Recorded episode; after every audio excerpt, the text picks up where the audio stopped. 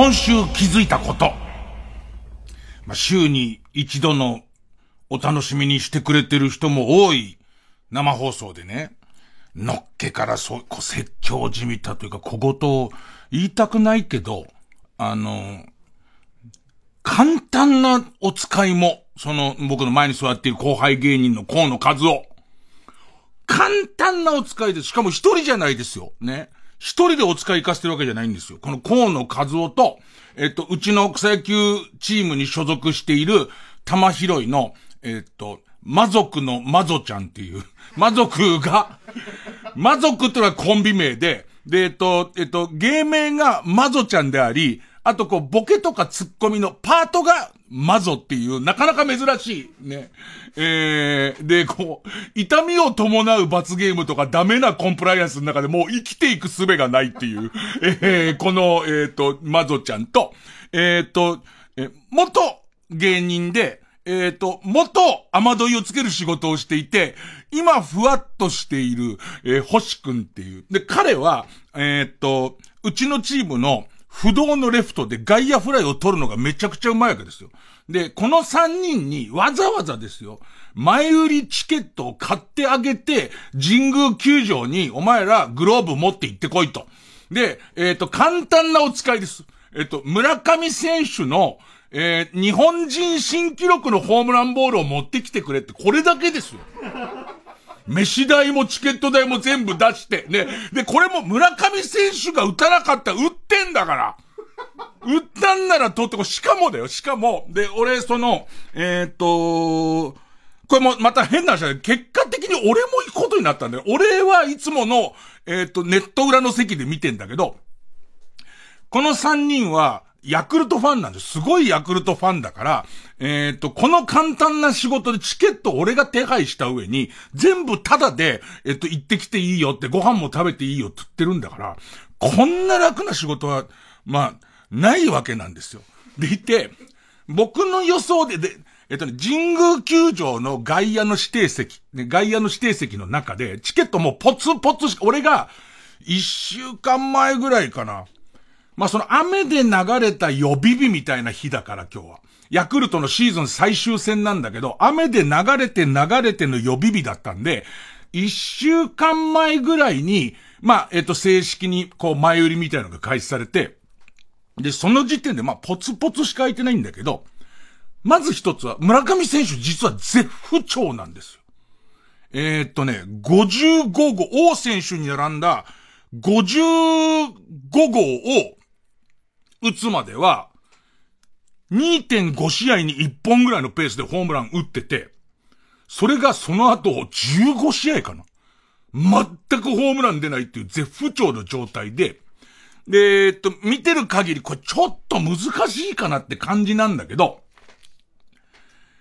えー、まず一つは、もう次はストレートだって山張って、えっ、と、打ちに行くことで、ライト側にでかいホームランが出る可能性はある。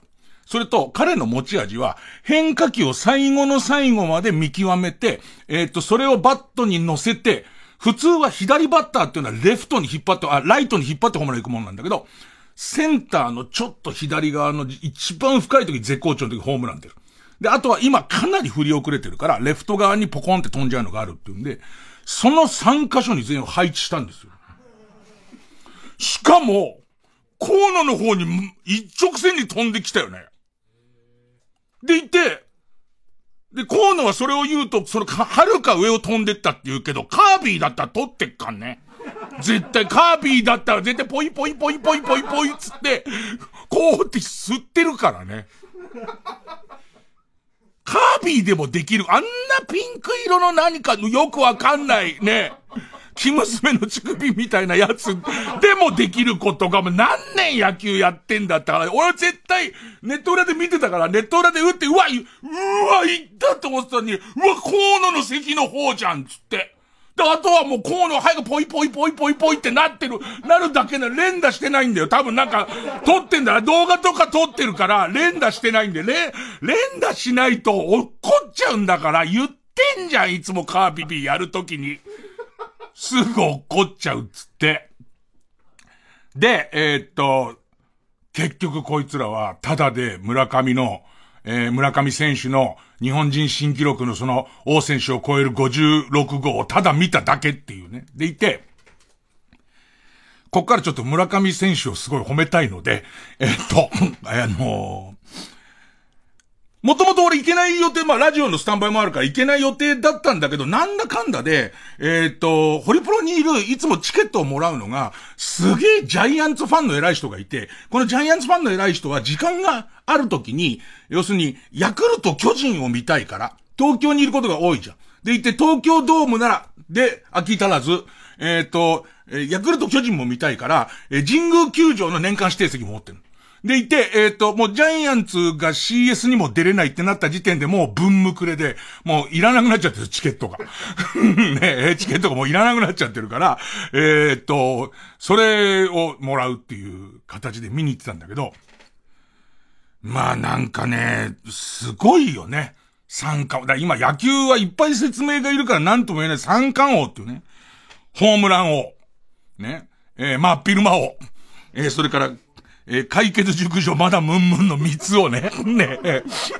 野球よりも説明がいるからね、えー、いいともの裏にぶつけてきたバラエティ番組で、真っ昼魔王ってのがあって、すげえメンバーも、今田さんとか、を中心にすげえメンバー組んだんだけど、え、惨敗 で終わってったのと、あとはその、昼の帯番組の流れで、なぜかマダムブームを作ろうとして、野村社長さんを筆頭にマダムを並べて、爆死した番組ね。だからもう何野球のタイトル普通2個ボケてから行くじゃんか。1個ボケたとこで真っ昼間を言っちゃったからなんかもうわかんないやつね、それね。まあまあその、ホームラン王と一番わかんない打率。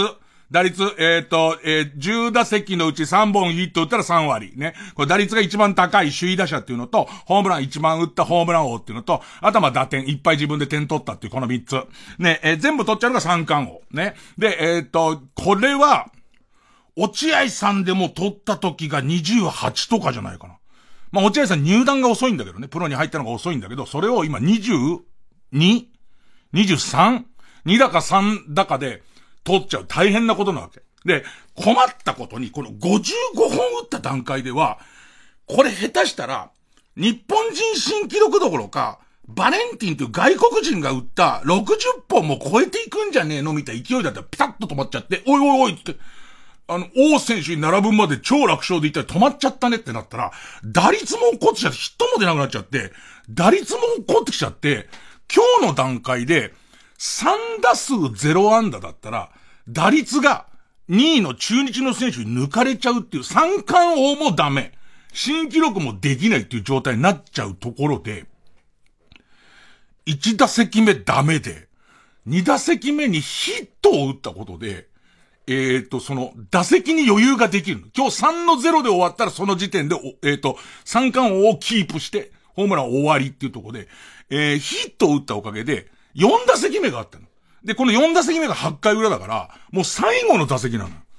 ここですっげえホームラン打って。で、俺今日、今年だからちょっとプロ野球運がすごいのは、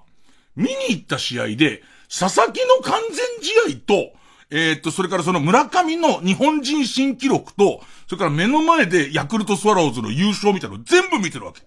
で、しかもそのホームランびっくりするほど村上選手のホームランでかくて、なんか村上選手のそれ打った瞬間に入るホームランだから、で打った瞬間に連打してないともう無理なの。もう。か、えっと、あの、特殊能力の B を使って、えー、っと、あの、照明とあんじゃん。あれを一旦飲み込むじゃん。でいて、で、飲み込んで操作できるよ。ピンク色の照明灯になったところで、前にバッタンってする形で、えー、なんとかなってたはずなんだけど。で、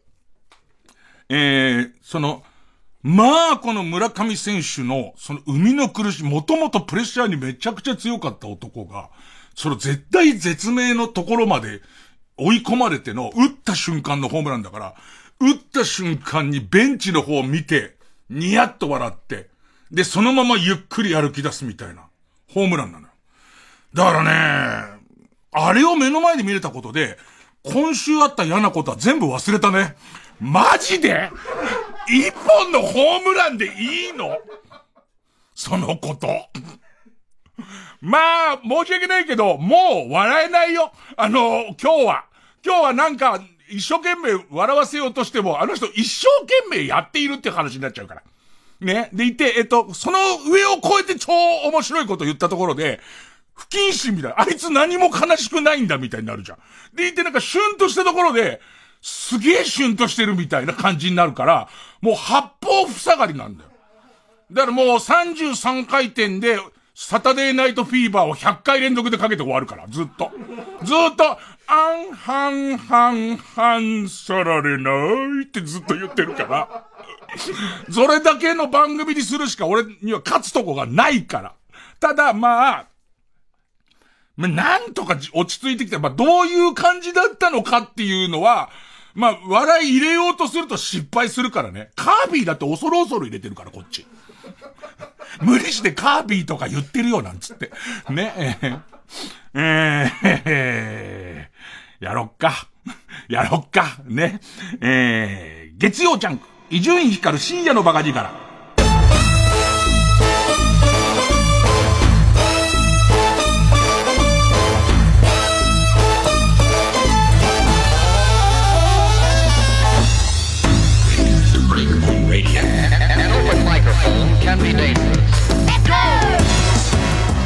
どうしようか師匠死んじゃったんだからなあでなんかそのえっ、ー、とまあ師匠の円楽が亡くなったっていう話はまあそのえっ、ー、と皆さんにも風の噂でね生き返った方のニュース見た？ね、生き返った方のニュース見てないでしょそれまだ生き返ってないから。ね、で、えっと、あのー、ほら、痛々しいじゃんか、もう。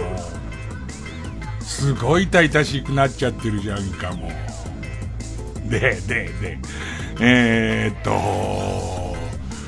なんだかよくわかんない。もう本当に正直に、なんだか悲しいよ。悲しい。それは、それ悲しいよ。俺だって。だけど、えー、っと、どうしていいのかもわからないし、ちょっとこう、自分が、どういう心の動き方をしてるのかも、あんまよくわかんなくて、それをこう、えっとね、悲しいから声に詰まるとかトーンが変なんじゃなくて、なんかか、やっぱ心のどっかで、どういう風にネットニュースに載せられるんだろうとか、どういう風、風に書き起こされるんだろうみたいな、あの、嫌な気持ちみたいな。なんかそっちの方がちょっと強いかな。うん。でもまあまあ、こればっかりはね、こればっかりもしょう、しょうがないっていうか、うん、まあそういうもんなんだと思ってやるしかないよね。まあ少なくとも今週起こったことを大体、今週起こらなかったことの話とかすごいできるよ、なんか。ハンバーグ戦車にハンバーグをバンバン撃たれて、体中に手ごねハンバーグをぶつけられなかったっていう話は、全然できますよ、西日暮里で。西日暮里で、ハンバーグ、ハンバーグ戦車、ハンバーグ戦車隊が来て、で、いて、もう全部の砲塔が俺の方向いたらもう終わりだなと思ったら、手ごねハンバーグの割と中に空気の残ってない、その手ごねハンバーグを次々と発射されて、で、別に爆発はしないけど、で、そこそこ痛いっていう思いをしなかった話を2時間、2時間する能力あるよ。あるけど、それすらも痛々しいでしょ。ハンバーグ戦車なんて言っているなんつって。ねみんな、みんな、えー、悲しみをこらえてハンバーグ戦車なんて言ってるよなんつってね。えーえー、そんな曲です。えー、 YO-KINGで、ヘイみんな元気かい。元気じゃねえっつってんだよ。これ金子の選んでる曲だけど、元気じゃねえんだよ。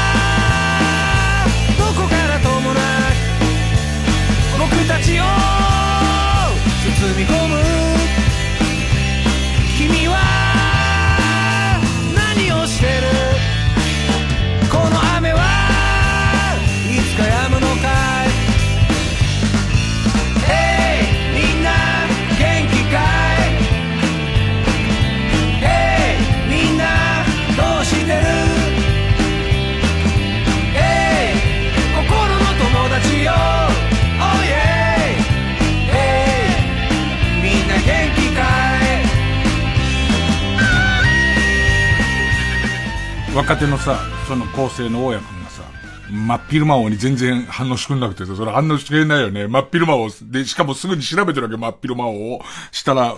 思った以上に古い、1994年の10月から、1995年の、まあ、4月までだから大爆死ですよ。大爆死。で、えっと、その、真っ昼間を知らないのまでは、知らないのも含めてまあいいやって、その響きもいいしと思って言ったんだけどさ、その後の、あの、今曲のかかってる間のその若手の、ね、まあ、ほ、ほぼ Z 世代の、えーっと、反応で驚愕したのが、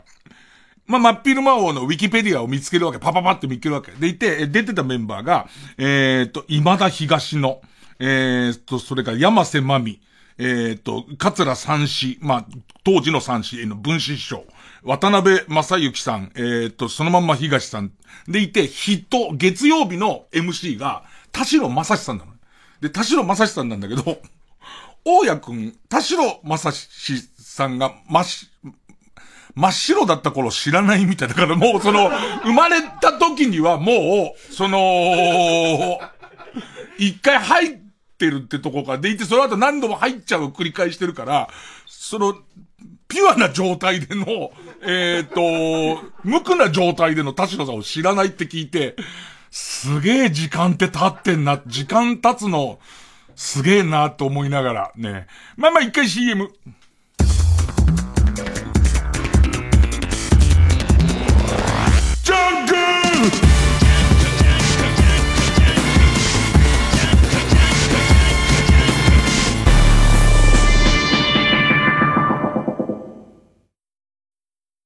TBS ラジオジャンク。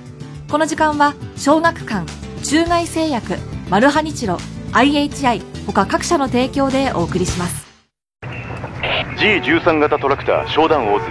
G13 型トラクター商談オーズ至急コミックスガンスミスデイブの詳細を確認されたし。https コロンスラッシュスラッシュ sgk.me スラッシュ G13 アンダーバー DAVE 小学館中外製薬学園実はずっと片思いしていた女性から告白されまして、お互い引きつけ合う。これも万有引力でしょうか？それはまさに、はあ、引力だね。教授、ごめんなさい。TBS ラジオ公演20回開催記念スーパードリームレイクコンサート11月3日茨城県水戸市。千葉湖畔の野外特設ステージでソルトシュガー水野真里ほか多数出演。チケット好評販売中。詳しくは TBS ラジオのホームページイベント情報まで。905FM954AM TBS ラジオ。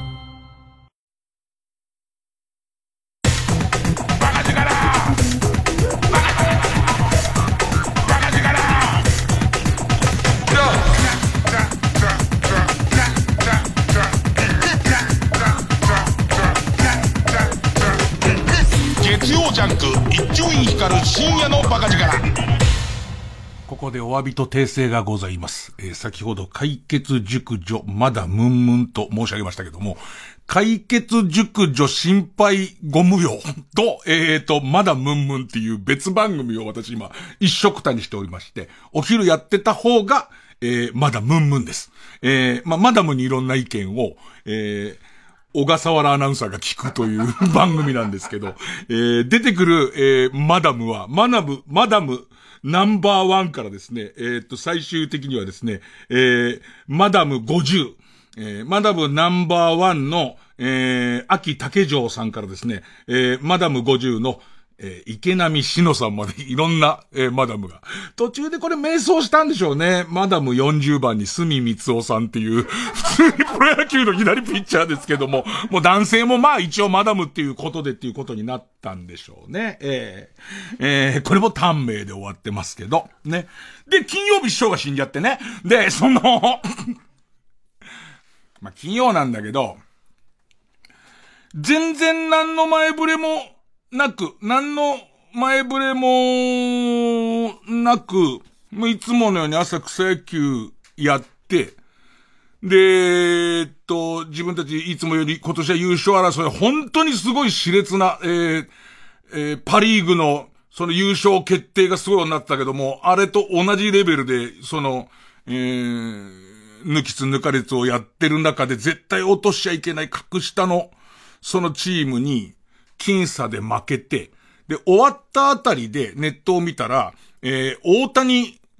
選手がノーヒットノーランをやってると。これちょっとみんな沈んでたけども、大谷選手のノーヒットノーラン見れんじゃねえかって湧き上がって、で、結局大谷選手のノーヒットノーランは、まあ、日本 B 期なんで強いショートゴロが取れずにそれがヒットってなっちゃったから、取ってくれよーなんてなりながらノーヒットノーランもできず。で、その後俺テレビの収録に行きますと。行かなきゃいけないと。で、えっ、ー、と、懲りもせずに、俺旅行行こうと思ってたの。テレビの収録を夜の9時半ぐらいまで結構長い収録があって、で、終わってから、えっ、ー、と、深夜バスと、深夜バスと、えっ、ー、と、ローカル線とか、まあ、ローカルバスを乗り継いで、えー、こついこの間、バイクの旅で痛い目あったから、しんどかったから、久々にそっち行こうかな、つって。で、で、あと、その、快活クラブ、クラブは大変楽しかったんだけれども、深夜バスから、バスで朝まで乗って、で、旅をして、その夜快活クラブはさすがにきついと。ね、えー、布団ね、布団が欲しくなるじゃん、大体。人間、48時間に3時間ぐらいは布団欲しいじゃん。で、ねえなっていうことになっちゃうから、まあ、その安い民宿取ったりとかして。行こうとしてたら、最初、えー、っと、師匠の調子がちょっと悪いっていう話が出てきて、でいて、えっと、その感じも、今、師匠のやつ、三遊亭円楽のお便りくださいっていう番組。えっと、まさかのディレクターがその、この番組のディレクターと同じ金子っていうね。なんだかよくわかんない、その、師匠は 何を間違ったか、えー、金子ディレクターのディレクター能力をすごい買ってんですよ。悪かったんだな。相当。ねえ、で、えっ、ー、と、金子くんはとか金子ディレクターはって呼ぶ。で、俺は俺で金子ですよね。金、金子。ね、えー、え、金子って呼んだらまだ、まだいい方ですよね。ケボコリって大体呼んでますから。ええー、ね、で、誰かの陰謀、誰、誰、いろんな知らない人の陰謀の集合体ぐらいの扱いをしてますから、ね。え、一人の陰謀でもないですよ、特定の。いろんな人の陰謀の集合体ですよね。えー、えー、っと、掃除の行き届いてない香水浴場の、あの、下水の網のところです、だから。ね、えー、っていう扱いをしてって、金子金子って言ってる。ね。このなんだかわかんない、えっ、と、金子を師匠は尊敬してて、師匠は俺のことを、で、その、まあ、えー、もう虫だと思ってますから、ね、えー、虫けらだと思ってて、で、俺が金子のことをケボコリだと思う、な、なん、イン、インドネシアのじゃんけんみたいな関係性の番組なんですけど、ね、で、で、その番組を、今は師匠が休ん、休んでて、一番最初ね、ちょっとこう、えっ、ー、と、最近また体調が悪いから、えー、ちょっとだけ休養して、戻ってくるからってんで、伊集院こう、留守を守ってね、ぐらいの感じで。でいて、いつも、あ一週間に一本撮ったり、二週間分撮ったりするんだけど、その度に、えっと、師匠帰ってくるまで僕やってます、アシスタントの伊集院です、みたいな感じの、猫かぶって、皮かぶって、やってんだけど、だけど立った時にはちゃんと祈祷出ますからね。無理してそんな明るくやってさ。ってやってんだけど、ちょっと長期にお休みっていう、その正式に長期お休みに切り替わるかもっていう話し合いをしなければいけないみたいな話が、最初ふわっと来たんだよね。最初ふわっと来て、あ、そうなんだって結構時間かかるんだっつって。で、またコロナ禍だから、その師匠のところになかなか行けないっていう、師匠自体は病院で、いろいろリハビリとか検査とか、えっ、ー、と、抗がん治療とかやってんだけど、そこにはなかなか行けないっていう状態があったら、まあそう言われたら、まあじゃあそう、そうするしかない、ないじゃんっていう感じ。で、その後、えー、っと、旅行に行く荷物も持ちながら、仕事先に行かな、そろそろ行かなきゃなっていう時に、正式な文面を、その、は忘れたけど、えー、ちょっと、師匠が、ここの言葉とか、もうなんか本当に拾ってくる人いるからさ、ちゃんと言わなきゃダメなんだろうな。えっと、師匠がかなり状態が良くないんですっていう、で、その時に自分のとこに入ってきた情報では、えー、今日明日という話ではないまでも、えー、そう遠くない時期に、えー、っと、悲しいことになるかもしれないから、えー、覚悟はしておいてほしい。っていう話が流れてきた。弟子、弟子はっていう。で、その時に、もう、え？ってなっちゃって、俺からしてみたら、え？ってなっちゃってんだけど、あの、この時の俺の思考回路として、わけがわからないんだけど、旅行をやめたら死ぬ気がするっていう。もう、ほら、あい、バカだから、バカだから、あのー、もちろん、何か一報があれば、すぐ帰ってこれる三段みたいなやつはいっぱい考えるんだけど、わかりました。じゃあ、えっ、ー、と、この3日間、旅行やめて、えー、いつでも動けるようにしますって、全然できなかったんだよね。なんかよくわかんないけど、とにかく夜行バスに乗らなきゃっていう、夜行バスに乗って旅行に行こうっていう、この、まあ今か、本当わかんないよね。いじわけわかんねえぞっていうのもわかる。だって俺がわかんないんだから。俺が第三者として聞いたらよくわかんないもん、そんな理屈。ね、で、どうしようかってなってた、矢先に、えー、今無言の帰宅をしましたっていう、こう、メールが来て、えー、で、もう頭が真っ白になっちゃって、で、その、無言の帰宅をしましたっていうのと同時に、えー、っと、お通夜お葬式は家族でしますっていうのもその一緒の連絡で来て、で、えっと、お通夜お葬式、その家族っていう形の中に、ずうずうしくも自分がお邪魔できるものなのだろうか。みたいな、えー、ことを連絡したら、まあ今バタ、すごくバタバタしてる中で、えっと、間違いなくお別れ会はやるから、お別れ会には、えー、来てほしい。まあ、とのことですっていう。で、そのとのことですは、えー、その、おかみさんがそう言っている、みたいな。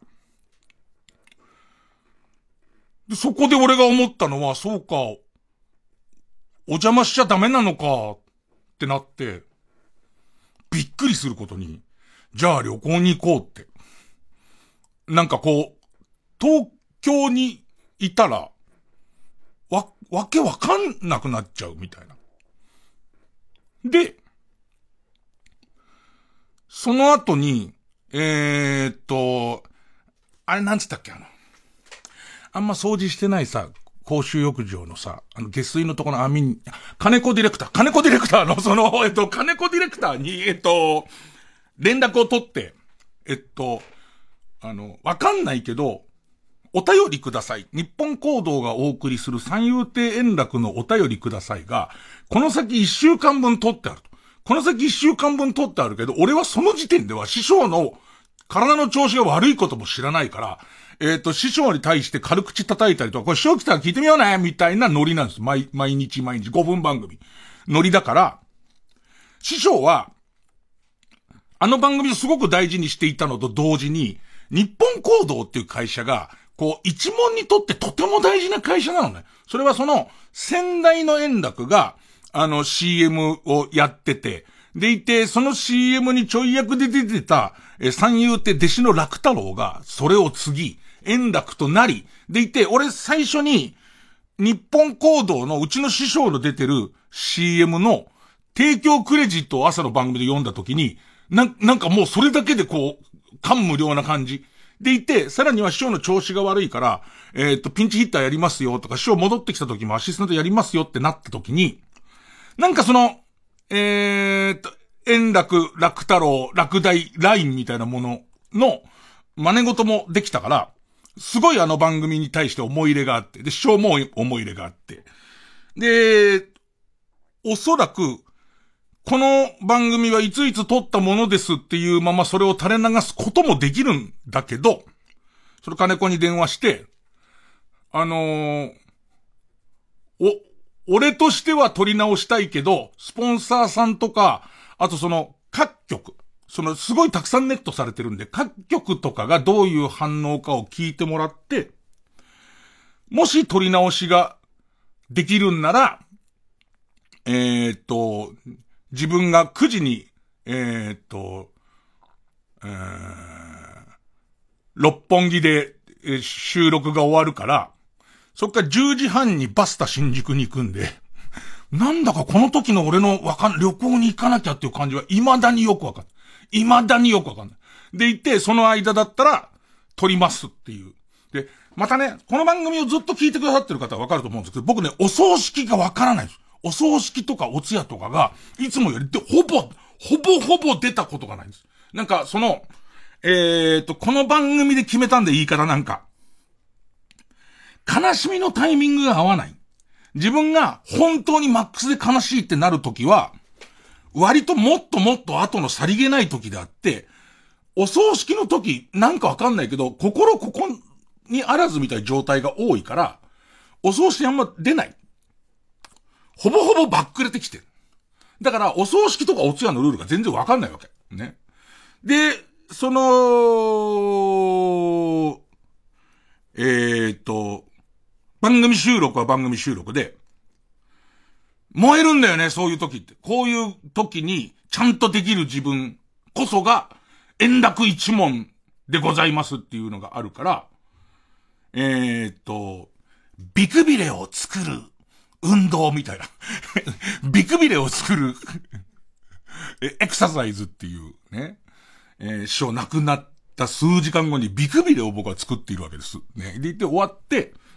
さあ、それじゃあ、金子のところに、まあ、TBS にっていう感じで、行こうとしたときに、好楽師匠が、えっ、ー、と、えっ、ー、と、ご自宅に行かれましたっていうネットニュースが出た。で、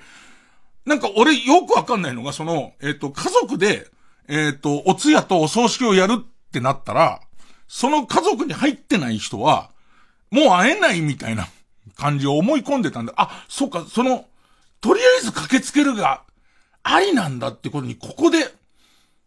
気づくっていうか、あ、そうなんだってなって、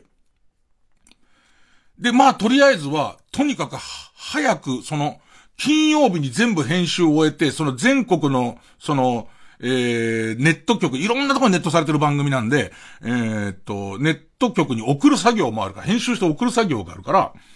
えー、その金子と一緒に、まあ上手には、もちろん上手にはできないんですけども、ね。えー、その真面目な朝の番組、しかも師匠の番組だからさ、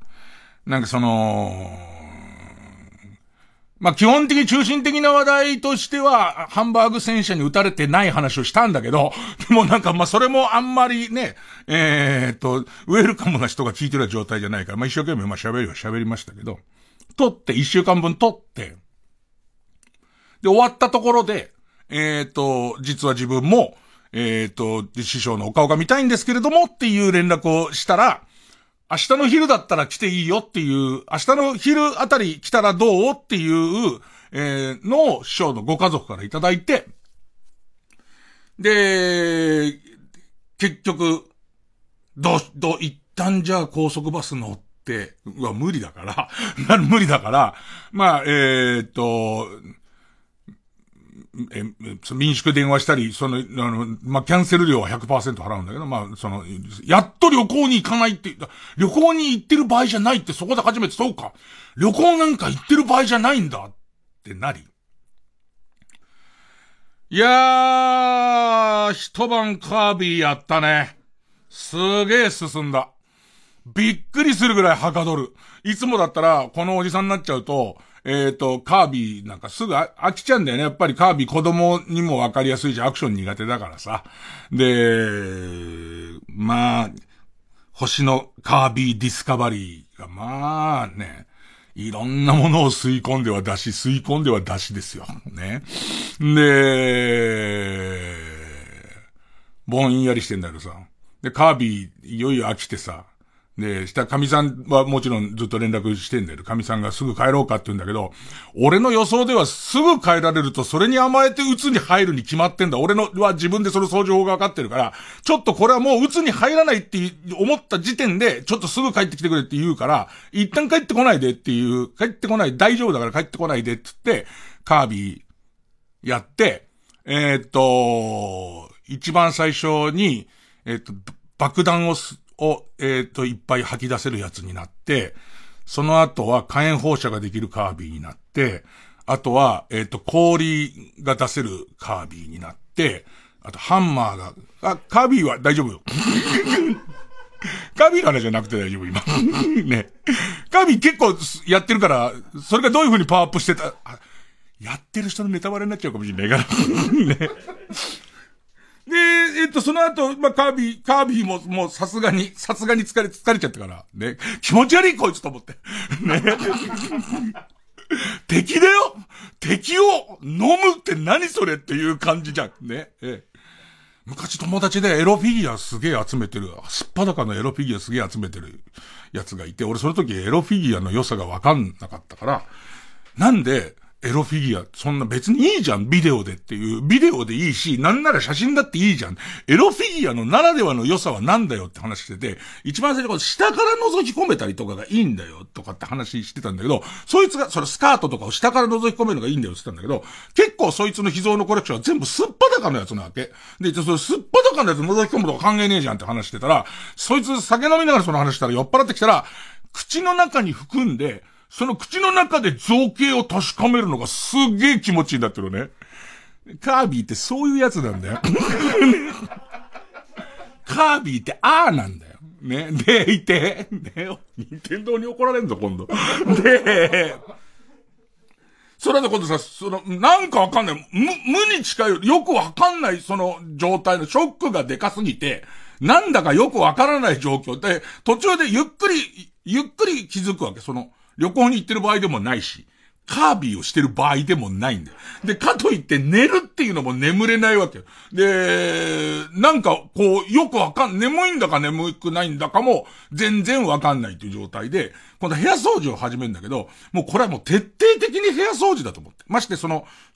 え、お通夜お葬式は、自分は行く立場じゃないから、えー、っと、もう旅行もやめちゃってるから、その後もただただ時間があるわけ。旅行に行く予定だった時間があるから、えー、っと、もう大掃除をしようと思って、押し入れの中のものを全部出して、で、その押し入れの中に書類だったら書類をいっぱい入れてるやつの中に、んえー、っと、ビッグ延長保証が2004年で切れてる保証書とか入ってるわけ。え、延長したのが2004年で切れてるってことは、1世紀前のやつじゃんみたいな出てきて、そういうの捨てたりとか、もう跡形もない電化製品の、え、説明書とか捨てたりしてるうちに、あの、例の、もう何年経つ、亡くなった犬の写真とか、保険証とか、あと歯、あの、犬の抜けた歯とかが、ご丁寧にカメラ撮ってあるやつが出てきて、そこでペットロスになりかけるのね。え、今っていうかね、今そうじゃないのが、すごいロスが来かかってる時に、それを回避してたら、5年も前のペットロスがここ来始めて、やばいやばいやばいとかなって。で、そんなの大人の常識で知ってるはずでしょって言われるかもしれないけど、お、なんかよくあるのはさ、五香伝とか五霊前とか五仏前、どれを送ればいいのから始まり。で、えっと、そもそも、五霊前五香伝をお通夜ではない、お通夜より前の時に入れていい、出していいのとか。で、さらに言うと、なんか、なんとなく知ってる、ピン札ダメだと。ピン札は、なんか、なくなる、要するに、祝い事は、もう指折り数えて待ってるから、用意してお祝いしたいっていう気持ちで待ってるから、祝い事はピン札じゃなきゃダメだけど、えー、ご香典はピン札ダメだみたいなのをかろうじて知ってたんだけど、お通夜より前は、普段着で行くみたいなルール俺、わ、わかんない。その、い、いわゆる、その、喪服とか礼服は、えっ、ー、と、お通夜ですとか、お葬式ですっていう時には着てっていいけど、それより前に、弔問に行く、お顔を見に行くって時には、それはダメなんですって。むしろちゃんと用意できて、黒ネクタイとかああいうのもう全部ダメなんですって。で、普段着で行くっていうことなんだけど、ネットとかで、ネットって便利なもんでネット調べたりとかするとビジネス、ビジネススーツが、みたいな。そん、そういうの書いてある俺ビジネススーツはないしさ。どうしようっつって、まあ、ポロシャツみたいに、いつものその夏でも大丈夫な薄いポロシャツとかで行ってさ、したら、師匠んちの前で急に乳首立っちゃってさ。で、報道陣の撮ってる写真結構乳首が目立つっていう、ね、乳首ビンビンに立ったまま。だからパニック起こしてんだろうね、体が。ね。で、えっと、まあまあ、師匠んとこ、行って、何考えたかな？そこから先は村上のホームランぐらいまであんまりきちんとした記憶もなく、ぼんやりしてんだけど、えー、っと、なんだろうね、これを文、文、俺自体は文章にすることは自分でもできないし、ちゃんと喋れてるかどうかわからないから、えー、っと、どう、どういう風に書かれるのかはちょっと怯えてはいるものの、なんかね、師匠と落語会の約束をしていて、えー、二人会を、その勢いやった時に、一回俺二人会をやって、師匠の前で落語をやりたいっていう意識は実はあったから、えー、きっかけはその、竹内かなえアナウンサーが師匠に、伊集院さんってもう落語やっちゃダメなんですか？って、そのラジオのゲストに来たうちの師匠に言って、でいて師匠が別にいいよやろうぜってなって勢いに巻き込まれたようだったけれども、俺一回はちょっと師匠の前で落語、自分が落語をどれぐらい理解してどれぐらいできるのかは見せたかったから、まあその二人会をやれたのはとても今考えれば幸せなことだし楽しかったんだけど、その時に師匠が、次いつやるみたいな話を言い出して、でいてトントン拍子で、えー、っと、本当は、何月の予定だったっけな？多分師匠が順調に回復してれば夏前ぐらいに、えー、っと、博多でやって、でいて、あと東京でやって、で、それからもう一回、札幌でやるっていう予定があったのが、師匠がもうちょっと、またもう一回、えっ、と、脳梗塞になっちゃったりとか、そのしてて、伸び伸びになってたんだけど、まあそれでも、12月には、札幌でできるかなとか、えっ、と、福岡でまた、えー、師匠のプロデュースしてるお祭りとは別だけど、落語会できるかなみたいな話してて、だったらやりたい話があるんですけど、つってその、芝浜っていう話がやりたくて、で、師匠に芝浜っていう話を自分はこういう風にしたいんですっていう。あのー、芝浜って話の、その、えー、働き者だった、肩にこうやって担いで、その魚売りに来る、えー、お店を構えてじゃなくて、ああやってその、天秤棒を担いで魚売りに来る魚屋さんが、すげえ働き者で目利きの人だったんだけど、突然働くの嫌になっちゃってずっと働かなかった。でもある日突然、やっぱ働こうかなってなるみたいな、そこから始まる話なんだけど、なんかその、俺はなんである日突然辞めちゃうのかもよくわかんないし、なんで今日に限って、やっぱり明日行こっかなって言い出すのかがわからなかったんだけど、えー、朝のラジオを最終的には自分から降板して、えー、やめようって思ったことや、なんかこう、いろんな人に、朝ラジオ聞いたのにって言われるたびに、なんかやりたいなって思う日がなくはないみたいな。そういうところをこう合わせていくと、なんかその自分なりの芝浜の厚みが出るような気がするんですけど、みたいな話を、えっ、と、療養に入る前の師匠にして、例えばこんなんどうでしょう例えばこんなんどうでしょうと師匠が、あ、俺は実は、えっと、こういう風に変えてんだよとか、俺は最終的にちょっとオチを変えてこうしてんだとかって話をこうやって交換していくうちに、師匠に、ただ、その、お前の前に二人、二人、二人会でやった死神もそうだけど、いっぱい入れ込みすぎて説明方になっちゃうのはあんまいいことじゃないから、次のステップはそれを抜くこと、みたいな話されてるで、この、抜くのが大変で、実は九州での旅行でバイク乗ってる間も、全然師匠健康だと思ってるよ。俺落語会やると思ってるからね。でいて、そこでこう、ずっとバイク乗りながら、えっと、マイクで録音しながら、ずーっと芝浜やってんの。900キロ走ってるうちの300キロぐらいはずーっと芝浜を、こういう風にやってみたい。ここをこうしたい。あ、今んとこ長かったな、みたいなやつをずーっと撮ってて。で、やんなくていいんだっていう。この感じはね、なんとも言えないね。あの、やんなくていいっていう。ああ、そうか。やんなくていいんだ。って思ったね。それが一番、その二日間ぐらい、うーん、せっかく作ったのにっていうほどは完成してないし、で、あと、その、苦しい、大変だし、とか。で、もともと重荷な話だし、とか含めて。そうか、やんなくていいのか、みたいことは、思ったかな。で、未だに、こう、今、何を思ってますかって言われると、本当によくわからない。本当に自分の中で、何を言っても、間違ったことを言うような気がする。で、テクニック的には今もう一回カービィの話に戻すっていう手もあるんだけど、それ違うよね。今もう、名ディレクターがそれは違うっつって。月曜ちゃん俺は連絡の D なんだからそこは分かってるよそこに戻ってきてみたいな、そういうんじゃない。CM に行っちゃうの一番ですよ。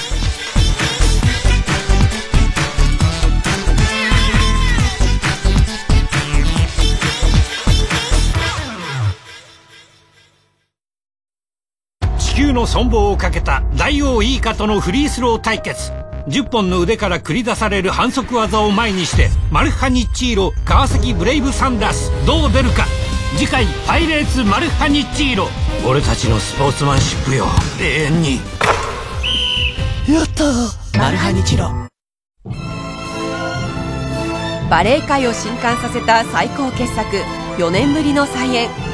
TBS ラジオ公演大和ハウスプレゼンツ熊川哲也 K バレーカンパニークレオパトラ。10月26日から30日まで渋谷文化村オーチャードホールで開催。熊川哲也がお送りする壮大なる歴史巨編。このバレエは決して見逃せない。熊川哲也 K バレーカンパニークレオパトラ。チケット情報など詳しくは TBS ラジオホームページのイベント情報。または K バレーカンパニーホームページまで。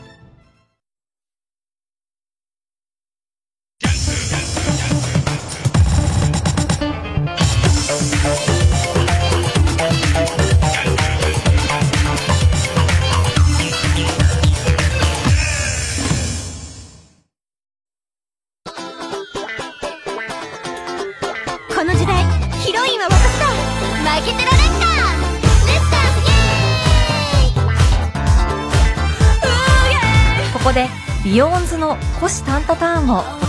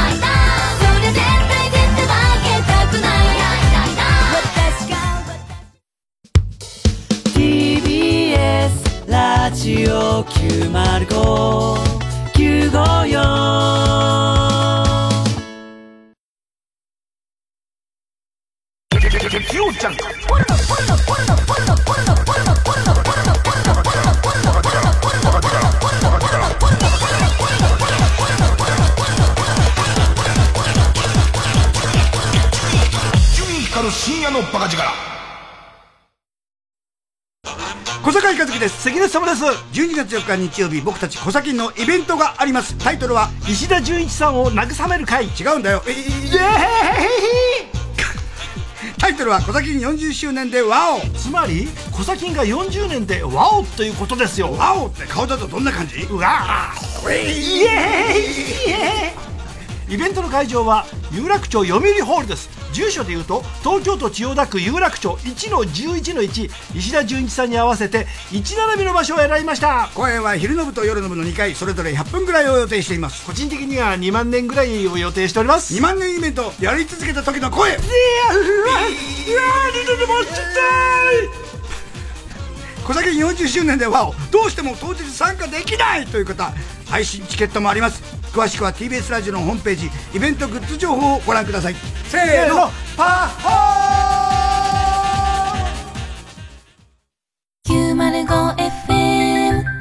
905FM954AM TBS ラジオ。TBS ラジオジャンク。この時間は小学館中外製薬マルハニチロ IHI 他各社の提供でお送りしました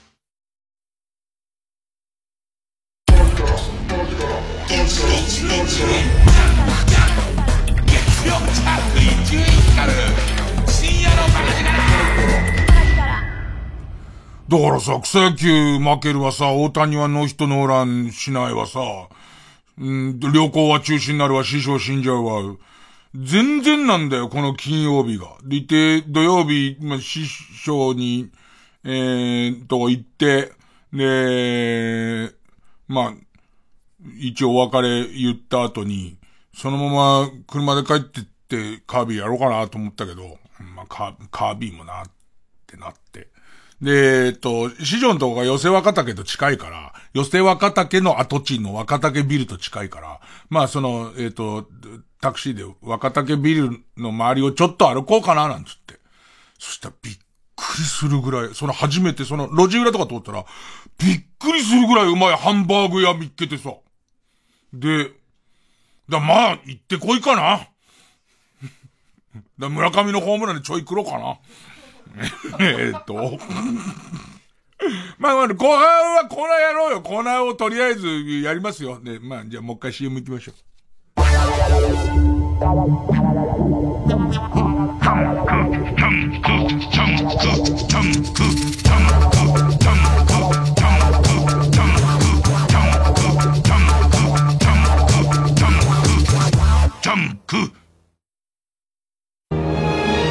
TBS ラジオ主催エンニオ・モリコーネオフィシャルコンサートセレブレーション。世界初演映画音楽の巨匠によるオリジナルのスコア。息子アンドレアの指揮。ゆかりの深いミュージシャンら総勢140名に上るフルオーケストラの生演奏で蘇ります。迫力の大スクリーンでは続夕日のガンマンニューシネマパラダイス。海の上のピアニストなどの名シーンや貴重なエンニオ本人の映像も楽しめます。最高に贅沢な感動の音楽体験。ぜひこの機会に存分にお楽しみください。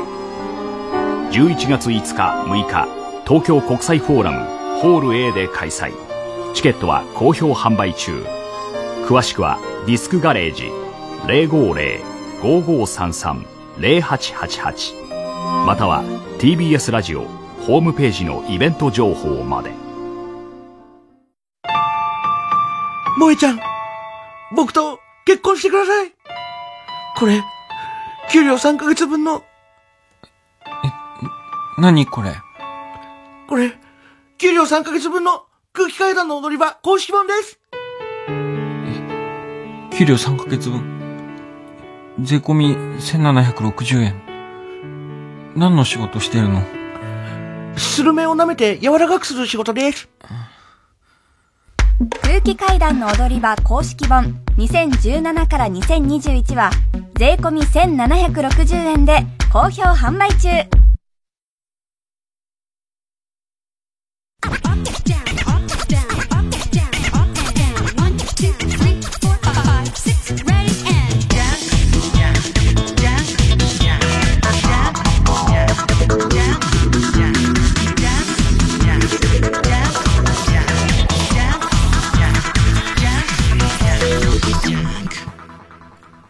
そうそう、せっかくだからちょっと告知らしきものを入れさせてもらおうかな。えっとね、えー、一太郎。三遊亭一太郎。まあ、声優もや、声優としての名前が愛一太郎。落語家としての名前が三遊亭一太郎。で、まあまあ、あの、お坊ちゃんですよ。ね、ボンボンなんですけど、えー、まあ、家族だから覚悟もできてたし、ね、根っから明るく、明るい男なフットワークのいい若者なんですけど、まあ、それが、えー、っと、YouTube をやってて、で、その YouTube で、師匠の落語を流したいんだと。師匠の落語を流したいし、ましてやこうやって、みんながうちの師匠の、あの、話題、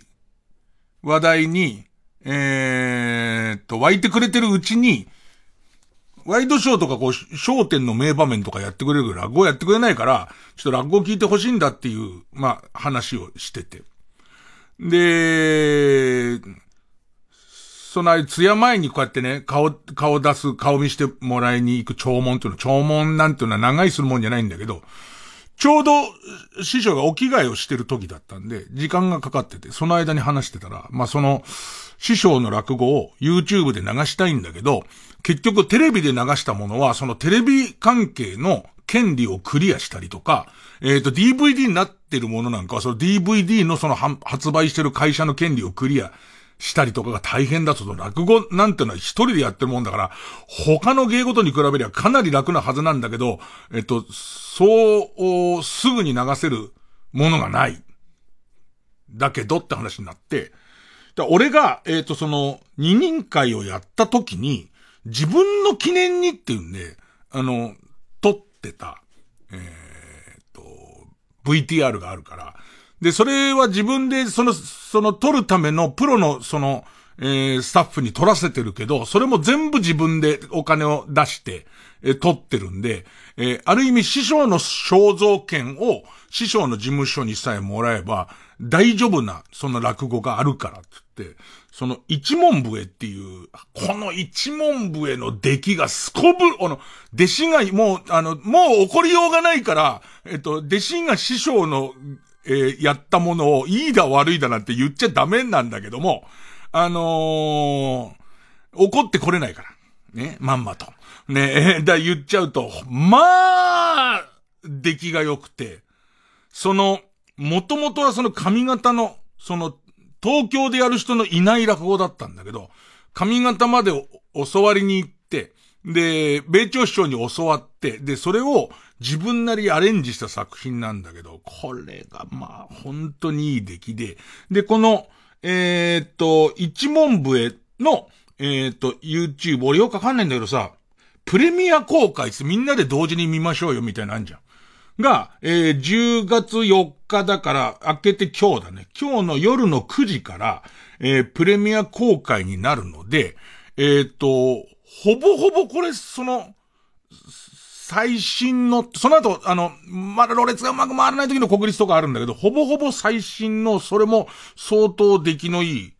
映像なので、えよかったら、えっとね、チャンネル名がひらがなで一太郎。一太郎です。で、明日の夜9時から、えー、っと、まあ、プレミア公開をします。とのことなんで、よかったら見てほしいですね。なんか、あの、ここを見てってのも変なんですけどね。えっ、と、落語だから、例えば、なかなか手下のことを手下の連中がって言うんだけど、手下の連中がわかんないじゃないですか。で、それなんかを上手にセリフの中で、その、説明っぽくなく説明するみたいな。なんか、えー、っと、見る人によっては、そんなに継ぎたかったんだったら、炎症を継がしてあげればいいのにって弟子の俺からは、そ弟子のひいき目かもしんないけど、思うようなやつなので、えー、っと、よかったら、えー、まあ、覗いてみてくださいと。ね。じゃあ曲挟みますかね。えー、っと、レフトアローン、フューチャリング時明子、ディープシーダイビングクラブ。もうどれが曲名か分かってない。ト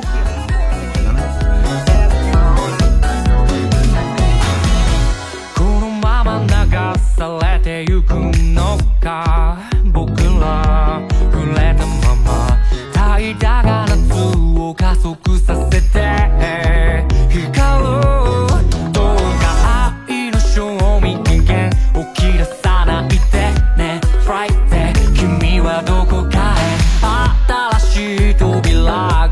くのを待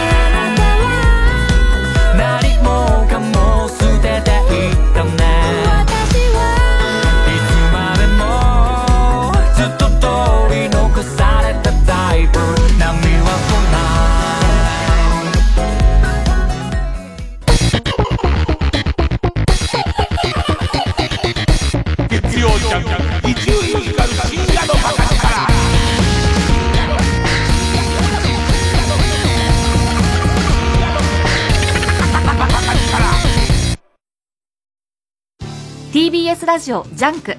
この時間は小学館中外製薬マルハニチロ IHI 他各社の提供でお送りします。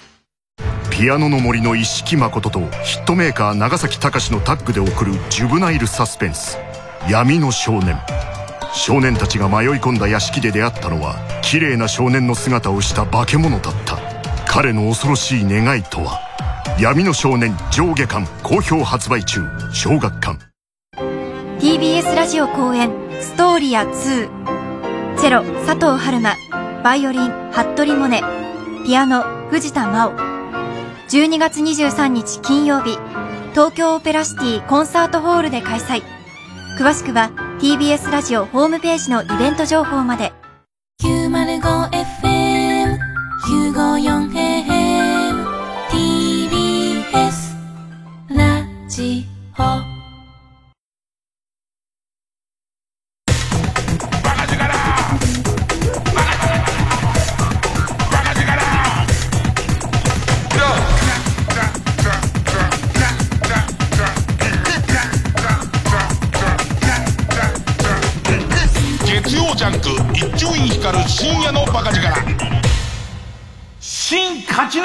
ち抜きカルタ合戦会。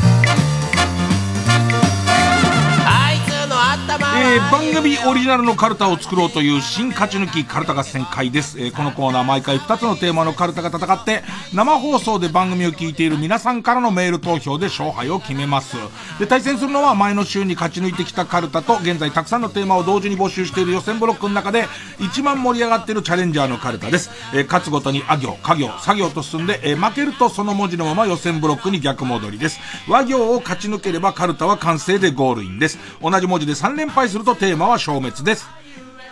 で、えー今週の対戦カードですが、まずは現在勝ち抜き中、えートンネルズの細かすぎるモノマネに出てほしい細かすぎるモノマネがテーマの復活熱望、細かすぎて伝われない、伝わらないモノマネカルタ。今週は家業ですね。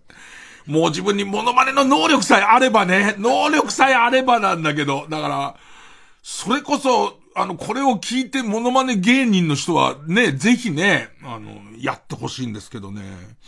えー、対する予選ブロックから登場のカルタは、目覚ましテレビの占いでサソリ座が7位の時のいいことがあったけどちょっとずれている。悪いことがあったけどちょっとラッキーのような中途半端な文言がテーマの、目覚ましテレビ今日の占いカウントダウンサソリ座7位カルタ。えー、こちらも家業。家業と家業の対戦です。ほんで行きますか。こちらから。復活熱望細かすぎて伝わらないモノマネカルタ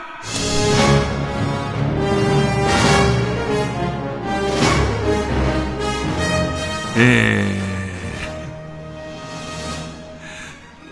ー、ペンネーム終電万事か。海援隊のコンサート中に、メンバーに関する感動的なエピソードを話すが、話を盛りすぎて、落ちあたりで、こりゃ嘘だな、と分かってしまう、武田鉄矢の話。えー、興奮してくるんでしょうね。で、すごい感動的になってくんでしょうね。えー、それこそ、なん、なんですかね。その車椅子の少年が走ったんですってなっちゃうでしょうね、最後。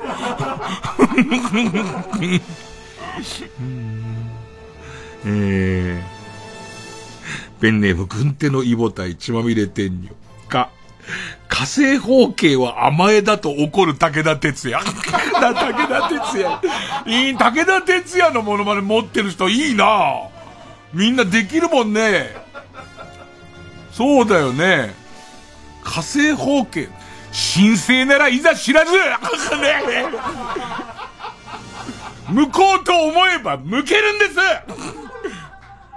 ねこのデカチンがつって、それがだからさ、できねえんだって。武田鉄矢できねえんだって。だか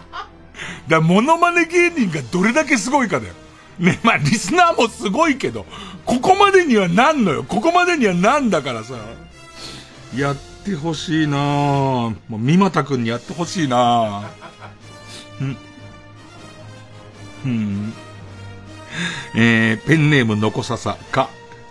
笠井智美ファースト写真集より、笠井智美のおっぱいを両手で隠す少年だった。だな自動ポルノかなんかに引っかかって、発売しなくなるみたいな、やつ、あったな。本当に引っかかったのかな例の話題作りなのかななんかさ、ありがちじゃん。その、えっと、そういう騒動になってますよって言ったら、今書店に出てる分絶対吐けるじゃん。ホリプロのタレントだぞ。そんなことするわけないだろう。バカ誰が。誰のおかげでネット裏で、ホームランの新記録見れてると思ってんだお前バカ野郎、ちしょう野郎。えー、ペンネーム、虹色ろうそく。カニのお化けに襲われる柴田理恵。な、な、これは、ちょっと難しいな。柴田理恵さんの顔の真似する人いるよね。いるよね。あの人と、でもそうなっちゃって、アンガールズの田中くんがやるのか、か、なデルピエロみたいな人いるじゃん。それも違う、インポッシブルって手もあるよね。カニのお化けの方ね。その組み合わせの、なんつうのコラボネタとして、ユニットネタとしてはありが、あってもいいよね。ペンネーム大自然守るか。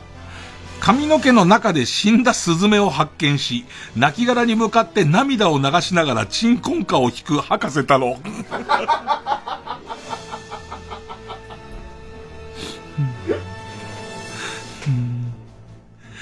ペンネーム川やかじか、快活クラブのソフトクリームを欲に溺れて入れすぎた結果、一歩も動けない状態になっている客、だって。そうなんですよ、その、このさ、えー、著名人と、このバランスなんだよね。頑張ってね、それこそ、こう、膝で殺しながらかなり高、高いとこまで行ったんだけどね。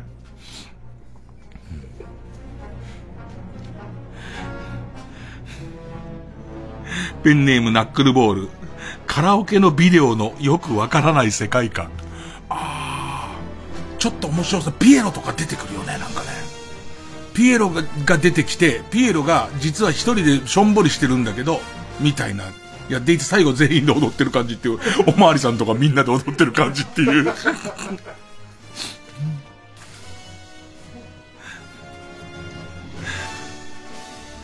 ペンネーム BJ サトルか、彼氏とのエッチの最中に彼の浮気相手が包丁を持って乗り込んできちゃってという女芸人の必死の体験談にもそれを聞いて思い出したんですけど、と話を告げてくる若月千夏。ああ。私で終わるっていう感じね。私は変幻自在でいろんな話題を持っているっていう感じね。うん、この方向で大丈夫か？この方向で、このカルタこの方向で大丈夫かね？どっちかっていうと BJ サトル、同じ BJ サトル君の課でも、カッチカチのうんこがなかなか出ずにトイレの個室で困り顔の浜口京子と、トイレの外で応援し続けるアアニマル浜口。気合だ気合だっつって。ずっと、気合だっつって。ペンネーム、走る冷蔵庫。カエル亭岩倉とオズワルド伊藤の交際を知らされて、すでに感づいていたので、冷静にお祝いの言葉を述べる大鶴肥満と、ただただ驚愕している森本サイダー。あの、森本サイダー大鶴肥満あたりは、誰かの真似をして出る知名度だから、まあ、細かすぎてっていう意味で言えばね、大鶴肥満のモノマネを、大鶴ギタンがやっちゃったりすると、もう本末転倒だからね、そうなってくると。ペンネームどうにもならんよ。ガバイばあちゃんのエピソードを量産しすぎて、ついに令和のようなエピソードまで作ってしまう島田洋式。あいつあいつ、あの、ホリプロの、え、川口浩平。川口浩平の、もう、洋七師匠、でも顔なんだよね。顔なんだよね。ソーラー発電がって言い出す。ソーラー発電ダメだろ、ガバイばあちゃんっていう。こんなただ広い土地持て余してんだったら、ソーラー発電にした方がええってばあちゃん言ったんや、つって。ペンネーム鍋定食。か、カップル YouTuber の謝罪動画。でもありそうだよね、これ。実際にネタでできそうだよね。えー、ペンネームソフィーと双子の姉妹か。学生の時初めて見たビニボンの話をし始め、後半はもう、すごか、もうすごかばいの連呼しかしなくなる武田鉄矢。すごかばい、すごかばいっつって。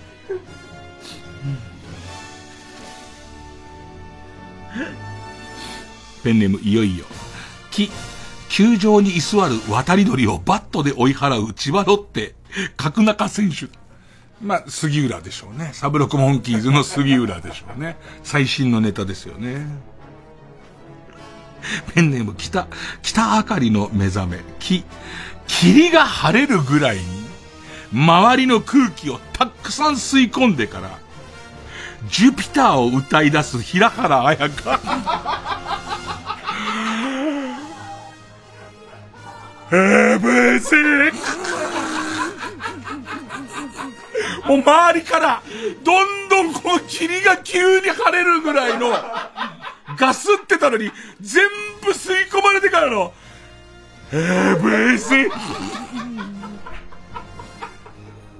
うん。えー、ペンネームマイペース。き、亀甲縛りされたらはみ出た贅肉が、切られたマンゴーみたいになっている大鶴肥満。なんでなんかあの、四角いキューブ状の。ペンネム3年目の上着、ク、クイズノックの新人から変なテンションで絡まれるも、大人な対応を見せる宮崎よしこ。あー。なんか、僕いけますよ的なこと言われて、30歳若かったらね、みたいな感じの。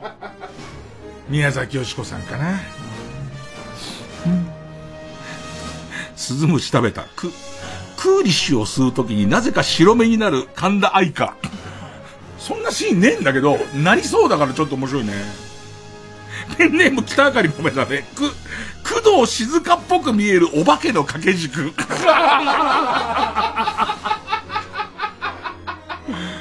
うわー、いいね、お化けの掛け軸。えっと、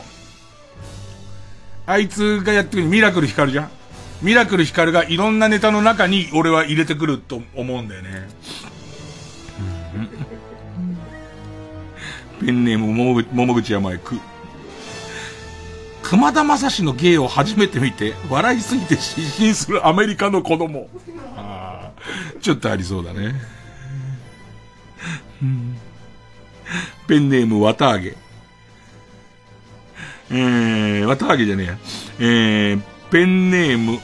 虹色ろうそく。け、結局オチが思いつかなくなって川に飛び込むも、有吉に罰を出されるパンサー尾形。まあ、これはもうありがちだよね。もう、もうすでにできる、できる域だね。ペンネーム綿揚げ。こ、広告が2回連続スキップできなかった時のおいでやす子が。おいでやす小田。えー、母さんと白熊さんがこ、公園で野ぐそをする梅沢富美男を叱る夏井いつき先生。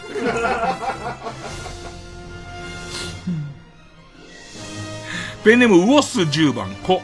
拷問具についてのうんちくを生き生きと語る山田五郎。あー、すごい詳しいと思う。すごい詳しいのと、五郎さんって基本的にすごい上品で品のある人なんだけど、なんかこう、自分の得意ジャンルの時に、時たま出るあの感じの、なんだよっていう感じ。これは、なんだよっていう、ちょっとこうマッチョな言葉が途中に入るじゃん。あそこうまくやってくれれば、山田五郎さんもいるだろうね。もうやってる人、なんかまあ若手芸人はいそうだけどね。拷問具についてるうんちくを生き生きと語るっていう。ここにセットをしてみたいな。ここに足をセットして、つま先をヤギに食べさせるみたいなやつを、この時代はヤギが、みたいな話をちゃんとこうしてくれるのとか、他のこう芸術作品にこういうの映ってますよ、みたいな話とかもしてくれそう。ペンネーム、スズムシ食べた子。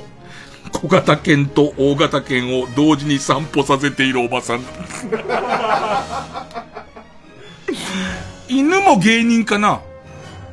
犬も芸人なのか、そうじゃなくて見せるのかだね。ペンネームソフィーと双子の姉妹、子。ことごとく自分の提案したバスルートに反論してくる、反論してくる宇垣美里をマップルでオーダーする田川陽介。ついに怒っちゃうんだろうね。ついに怒ってマップルでオーダーしちゃうとこいいよね。宇垣さんの顔そっくりはいそうじゃん。ね、なんか、それこそ地下アイドルとか探せばいそうじゃんか。それをさ、なんか、次々とこっちいた、え、でもこっちの可能性調べた方がいいんじゃないですかみたいなこと言われてるうちに、マップルでぶん殴っちゃうのいいですよね。えー、そんなとこですかね。でもこれ武田鉄矢続いたらまた松村君に手伝ってもらうしかなくなっちゃうからね、最終的にね。こっちできないんだから。一番うまいの誰なのかね？堀君なのかな？なんかその、えっと、できる人いっぱいいすぎて、小賀修君とかは、あの、笑い声とかすごいんだけど、じゃあ一個一個似てるかっていうと、またちょっと違うじゃん。声質で言ったらそこなのかな？えー、じゃあ続いていきましょう。対するはこちら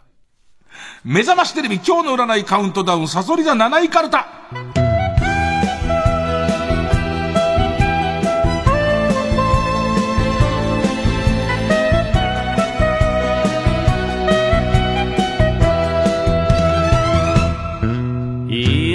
まあ、7位の調整の仕方なんですよね。えー、ペンネーム BJ サトルか、母さんへ。親父のやつはもう戻ってこないから、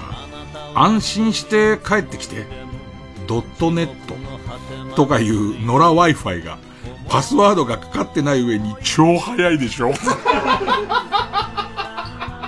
やめた方がいいと思うけどな、俺は。俺はやめた方がいいと思うけど。ペンネームクシロダンディ。か、カメムシパクパク将軍という嫌なあだ名で呼ばれていたが、ものすごい転校生の登場で、カメムシパクパク副将軍に降格できるかもって。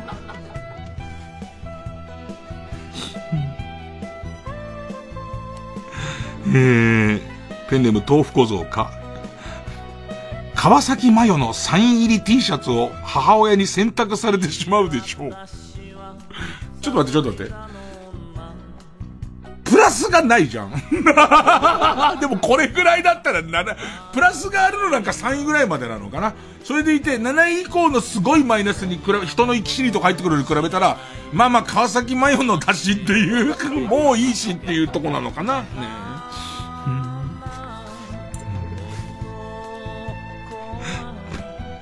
ペンネーム釧路ダンディか、考え込んでいた湯婆婆が、デカチン、お前の名前はデカチンだよ、と急に実際とは真逆のあだ名をつけてくれるでしょう。うん、ペンネーム形状記憶老人か、香原智美がバラエティに出演した時に生じる。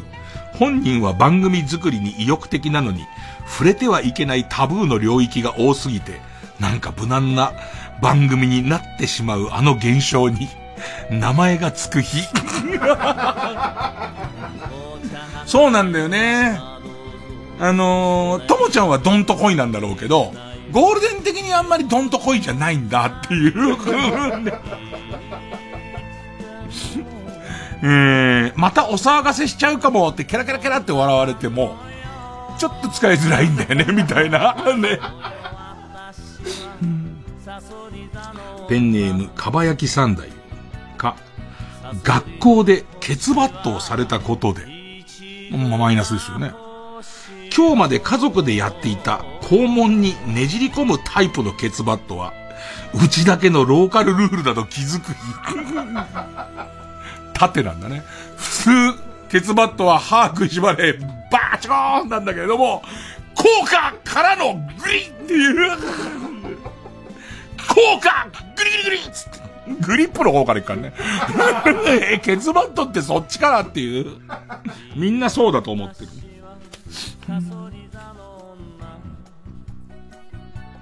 ペンネームしまわりか、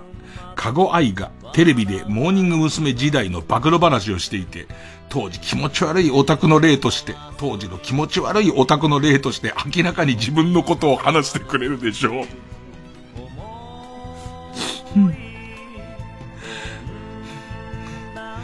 ペンネーム極東ベイクライトか、カジエモンの教え通りに洗濯をしたら、T シャツについた血が、綺麗に落ちる予感。ペンネーム釧路ダンディか、カッターナイフの歯が真っ赤に錆びたやつで包茎手術をされたけど、ほとんど痛みを感じない。超名医かも。うんペンネームたまずか、カレンダーに記録した、しこりすぎて血混じりの精子が出た日のマスを赤鉛筆で順に塗りつぶしていったら、ちょうど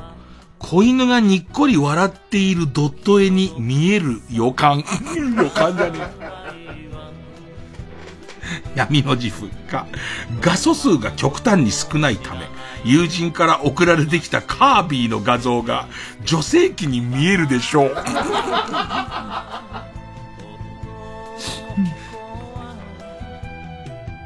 ペンネーム終電万事キングプリンスのファンの間で、あなたの実家が聖地巡礼スポットにされたことで、田舎ルールではギリ大丈夫だった軽トラには乗せてはいけない重さの農機具を乗せて走ることができなくなり、そのことで父親からあることないことで理不尽な文句を言われ、ただでさえ関係の良くなかった親子関係が、いよいよ修復不可能なところまで来てしまう。占いの文言だよ。ね、占いの文言だからね。ペンネーム川やかじ。キュウリのキュウちゃんがポストに入っており、美味しく食べていたら、次の日、次の日には、八里の八ちゃん。次の日は七里のなっちゃんと見たこともないものが、ふと、徐々にカウントダウンしていってることに気づく。うわ。ね、てかさ、もっと言うと、お前よく八里の八ちゃん食ったな。知らない人のキュウリのキュウちゃんも相当なもんだけど、八里ってなんだかわかんないんだよ。八里がわかんないやつ食っちゃってさ、七里のなっちゃん食っちゃってさ、明日何食んのかなキュウリ、八、え？六里っつって。っていうことはだ。水曜日には一里。次何来るんだってなっとくわけですよ。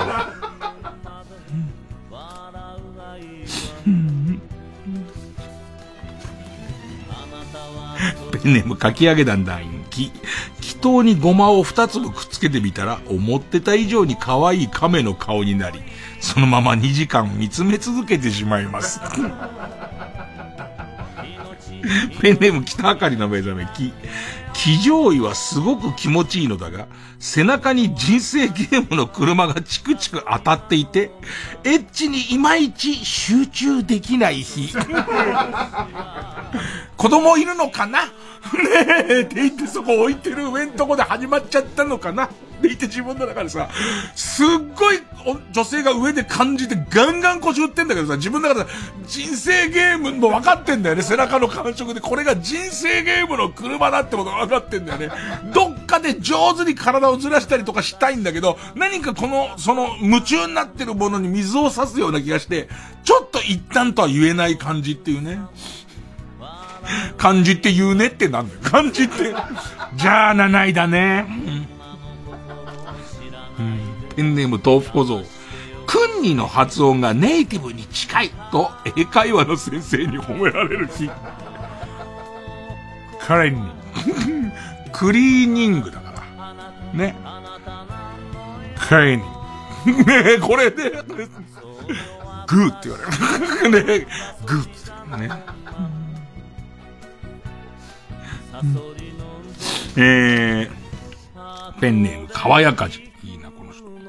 く、食い逃げ犯をつま、捕まえ。食い逃げ犯を捕まえ、後ろから羽交い締めにした際に、犯人の口から消化しきれていない煮卵が、ケロンケロンと5個ほど出てきた様を見て、ビーダマンをしている気分に浸れる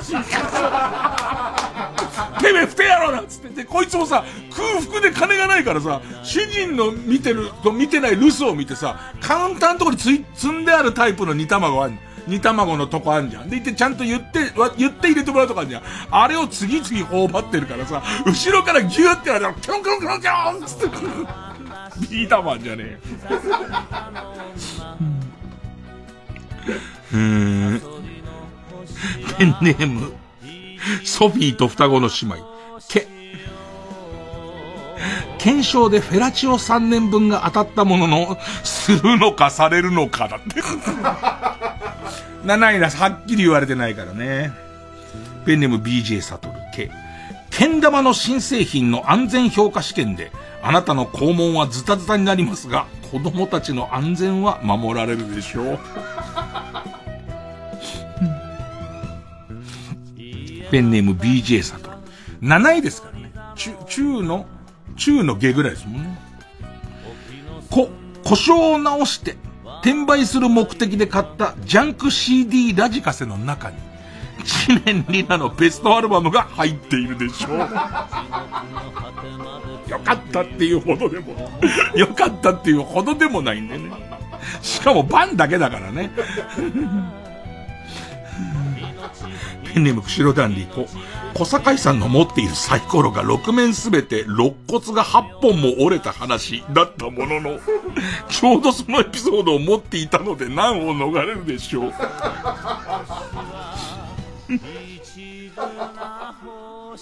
ペンネーム北あかりの目覚め今日すごいのこ、コーンマヨ軍艦が落ちているでしょう。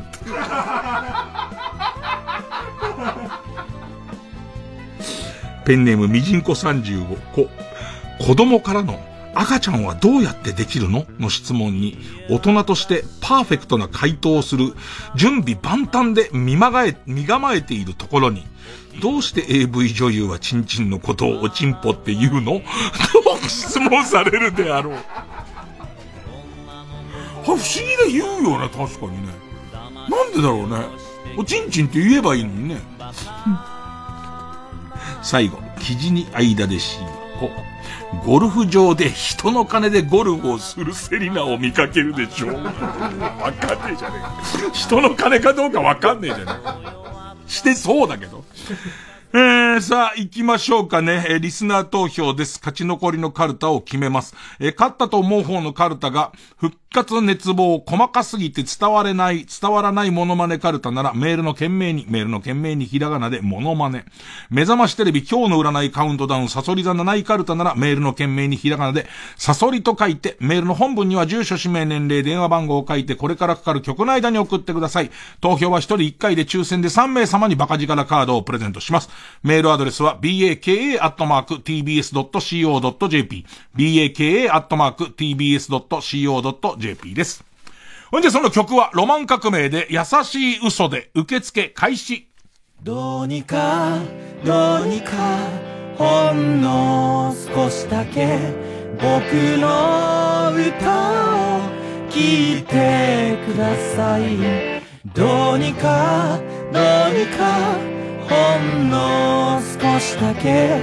どうにか君を笑わせたいのです。笑顔が見たいんです。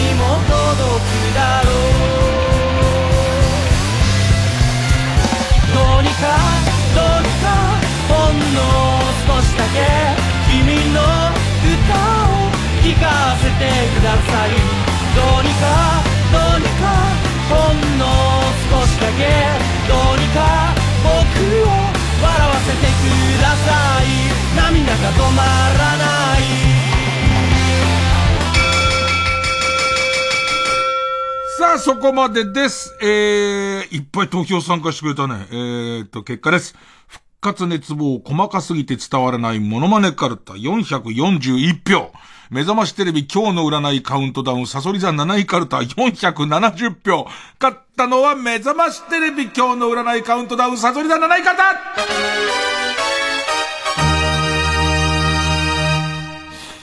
えー、モノマネはすぐ帰ってきそうですけどね。えー、えー、ということで、目覚ましテレビ今日の占いカウントダウンサソリダ7位から勝ちましたんで作業に進みます。えー、負けたモノマネの方は、えー、と予選ブロックに戻りまして引き続き家業の募集です。で、ここにあた新たなチャレンジャーはこちらです。えー、デビュー戦、裏のイラストや、ウラストやカルタ。でもさ、すでにそのイラストや風味の変なイラストとかもかなりネットに出回ってるから、あんじゃんみたいのも結構ありますけどね。えー、ありとあらゆることに対応したイラストがある、イラスト屋にもないイラストがテーマのカルタですね。えー、そうですね。ペンネーム、例題。エースコイン食べのすけ。い、イラマチオの感覚が知りたくて、フランクフルトを喉まで突っ込んで、おえってなっているサラリーマンのイラスト。こんな感じ？サービスエリアでね。えー、ペンネーム人生のモットーは誠実さ。う、う、うでさ、すごいな、最近のカルタすごいなと思って。うで、ビレッジヴァンガード乗って、多分さ、読み札でビレッジヴァンガードって言われて、う探さないよね。ビレッジヴァンガードの通路が狭すぎて、通れない小太りの男のイラストだった。えー、ペンネーム。ペンネーム、ウオス10番。牛の肛門から拳が抜けなくなった人のイラスト。牛の直腸検査とか、その、その難産の牛を引きずり出そうとしてる人ではない、困った表、な、なんうっとりしてる表情なのか何なのかないや、ごめんごめん。牛の肛門に拳を入れる作業があんまわかんないから。えーん、ということで、次週、目覚ましテレビ今日の占いカウントダウン、サソリ座7位カルタ作業バーサス、裏のイラストや裏ストカルタデビュー戦、あ行になります。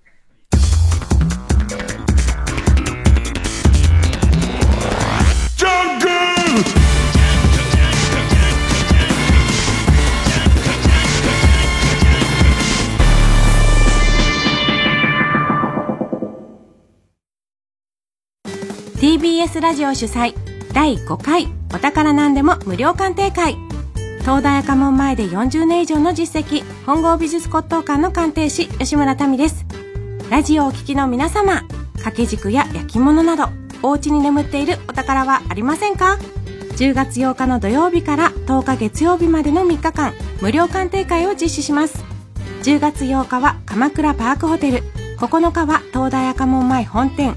10日は宇都宮東武ホテルで開催。お近くの会場までぜひお越しください。大きすぎて会場にお持ち込みいただけない場合は写真での鑑定も可能です。買取のご相談も受け付けます。詳しくは TBS ラジオホームページのイベント情報。または本郷美術骨董館のホームページをご覧ください。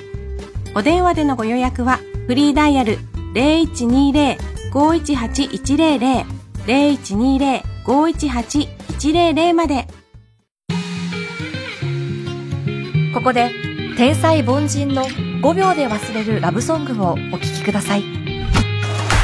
が何度も流していた5秒で忘れるような歌歌詞がいいよななんてレッスンに僕に教えてくれたんだ。流行り物が大好きだったから音楽の趣味もバラバラ。君のプレイリスト僕に残した爪痕。色あせてた思い出とミステイク時間が笑えるほどに奪ってく。新たな生活君は何検索。次は誰と並べているハッシュタグ。男の方がめめしくて痛い。君は気にしてもない絶対に僕が嫌いな曲流れライラ全てが君のせいだから。覚えてるから。二人だけのから。あのメロディーさ。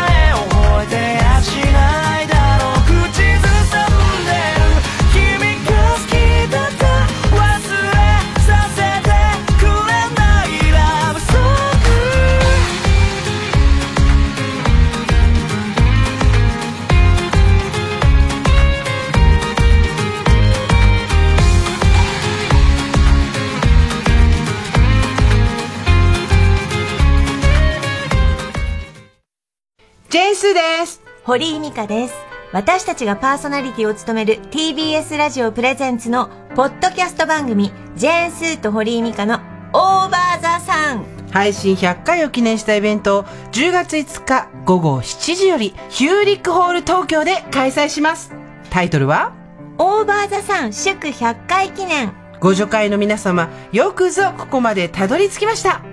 オンライン配信チケットは好評販売中です。詳しくは TBS ラジオイベントページをどうぞ皆様ご覧ください。オーバー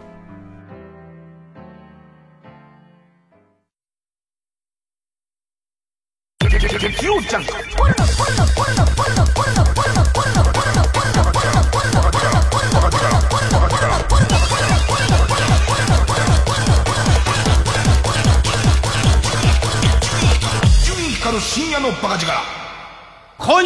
認夏をかたしいや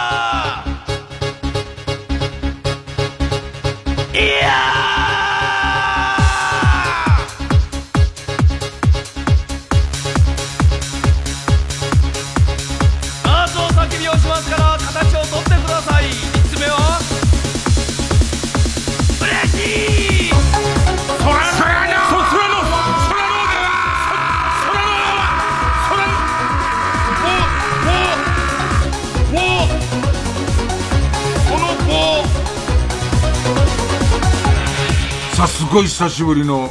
空のアワーまあ今日はあのいまいち思いっきり笑えないんじゃないかと思ってですねあんま笑えないコーナーもやっとこうかという。ね、せっかくだったらっていう。まあ、夏の間にやろうとか、その、えーまたコロナかかった時のストックとしてやろうとか、いろいろ知ってたんですけど、まあちょっと今日久しぶり、まあ夏も終わっていきますしね。まあ、さすがに、でももっぱつ真夏日あるかもみたいなことですか？ここがでもなんか切れ目みたいなこと言ってたよね、今週がね。えーえーまあやっとこうかなと。もうまああんま聞いたことないと思いますけど、えーないという人も多いと思いますけど、なんか脳みそがこう、変な感じになっちゃった体験談を募集しています。まあ例えばこんな感覚ですってんで簡単なやつ。ペンネーム、とんかつ煙突。人が近づいた時だけ動くエスカレーターが怖いです。本当は世の中のすべてのものがこのエスカレーターのような仕組みになっていて、自分の配偶者も子供も犬も、私が近づいた時だけ作動して、私が見ていない時はスリープ状態になっていそうな気がします。俺はなんかこれを、こう、冷蔵庫の、こう、冷蔵庫のランプ、冷蔵庫室内灯っていうの、庫内灯っていうの。あれがこう、えー、ドアを、冷蔵庫扉を開けると、ついて、こう、要は、その、消えてる、なんとなく常識で消えてると閉まってる時は消えてるんだって分かってるんだけど、それがなんかこう、急に気持ち悪くなって、お母さんにすごく大丈夫っていうところ、大丈夫、大丈夫、大丈夫。大丈夫ってすごい。ねえ、お尻と頭をポンポンされながら大丈夫だからってすごい言われたこと。もうお母さんも途中から大丈夫だからって言ってましたけど。えー、ちょっと上級。ペンネーム西鉄サーキット。僕の小学校低学年、約15年くらい前の頃の話です。体育の授業の時だったと思います。隣に体育座りしていた男の子に話しかけられました。グランツーリスモ4って知ってる？グランツーリスモ4は当時はプレイステーション2で出ていたレースゲームで、僕が一番ハマっていたもので、その日の体育の授業中ずっとグランツーリスモの話をしていました。しかしその男の子は最後に、来週引っ越すんだと突然言いました。僕はそうなんだ、一緒にやりたかったな、と言ったところまでは覚えています。それから先、いつその男の子が引っ越したのか、その後どうなったのか全く思い出せません。さらに名前も覚えていないので、他の友達にも、こんな奴いたよね、と聞くことができません。見た目は日焼けをしていて坊主頭、少し太っているくらい。で、当時の自分にそっくり。空のアワーを初めて聞いた時から、この男の子は当時体育があまりにも嫌いだった自分が少しでも楽しくなるようにと空想で作り出した友達なんじゃないかと勘ぐっています。これは空脳になるのでしょうか？なんとなく、なんとなく、えっとね、僕は変に記憶力が良かったせいで、こういう妄想をしたっていう記憶までも割とちゃんと覚えてる方だったけど、それが自信持てたのは30ぐらい。まあ、この人の場合は若いんだけどね、15年前低学年だから、54になってくると、なんかこう、トークの中で持った話とか、それが本当にあったかどうかがあんまこうよくわかんなくなってくることがあって、だからそれで言うとペンネーム裁判大好き。妻がモーニング娘。のファンで、もう、それこそ、河野和夫ちゃんも、もう妻のいる身じゃないですか。だ今現在、今現在ね、自分の奥さんと自分の関係がこんな感じって思って聞くと結構リアルなんですけど、妻がモーニング娘。のファンで数年前に彼女が一番好きだったメンバーがグループを卒業することが決まりました。しかしその卒業公演のチケットを入手できませんでした。どうしてもそのメンバーの卒業に立ち会いたい妻はいろいろ手を尽くしたようでしたが、ライブ会場に行くことは叶わず、仕方なくライブビューイングで、映画館にて卒業公演を見ました。妻が非常に意気消沈していたので、この出来事は私もよく覚えています。ところが先日、その元モーニング娘。の子がドラマに出演しているのを二人で見ていると、妻が、卒業公演見れて本当に良かったよね、と言い始めました。僕は、直接見れずにライブビューイングで残念だったよね、ということをすぐに言おうとしたのですがやめました。どうやら、妻の記憶の中では、僕たちは会場で卒業公演を見たことになっているようなのです。きっと自分の最愛のメンバーの卒業に立ち会えなかったことを受け入れられない。あまりに無意識に記憶を書き換えてしまってるのだと思います。こういう風に自分の願望が強いあまりに記憶を書き換えてしまって、自分の中ではそれが真実になってしまっているようなことが、自分にもあるのかもと思うと、ちょっと怖いです。これもさ、俺はこの水かけ論に、勝つ自信がないんだよね。あの、5回ぐらい言い返されると、俺のライブビューイングの方が間違ってるんじゃないかってなってくるから、なんかそ、その、その感じは、どんどん弱くなってる。俺はどんどん弱くなってるから、怖いね。この感じはすごいよくわかるね。一番やばいの読む一番やばいの呼ぼうかなあの、多分他の日だと読む気にならないから、えーと、わかんないっていいんだよ。わかんないって思うと思う。俺も相当わかんないから。ふわっと来るだけだから。ペンネーム0号さん。こんにちは突然ですが、私の脳内には、昼寝をしている時に、昼寝をしている時の夢の中でだけ行く漢方薬局があります。この間久しぶりにそこに行ってきたので投稿します。夢は必ず、携帯、携帯ゲーム機で僕がゲームをしているシーンから始まります。夢の中の私はゲーム画面上の線路の上を走るトロッコをただただ眺めています。私が眺めている間にもトロッコはどんどんどんどん進んでいきます。すると突然自分のいる場所が車の中に移動します。車を運転しているのは父で、私は助手席に座っています。父はなぜか車で砂場を横切ったり、対向車が跳ね飛ばしたスケボーを車のタイヤでわざと踏んだりしながら進んでいきます。父曰く、正確な手順を踏まないと漢方薬局に行けない、とのことです。うるせえ、と書かれた紫色の上りの横を通り過ぎた車は、やがて、コロッセオのような円形の建物に入っていきます。建物の内側には、星のカービィの顔が連なるようにいくつも書かれており、その下に陰鬱な雰囲気の小さな店舗がいくつも並んでいますが、店はすべて閉鎖されています。建物の内壁を沿うように、何周も何周も車でぐるぐるしていると、やがてその店舗の一つが開き、私たちは車でそこに突っ込んでいきます。中はその辺の街中にある調剤薬局のような雰囲気で、外見とは裏腹に怪しい感じはありません。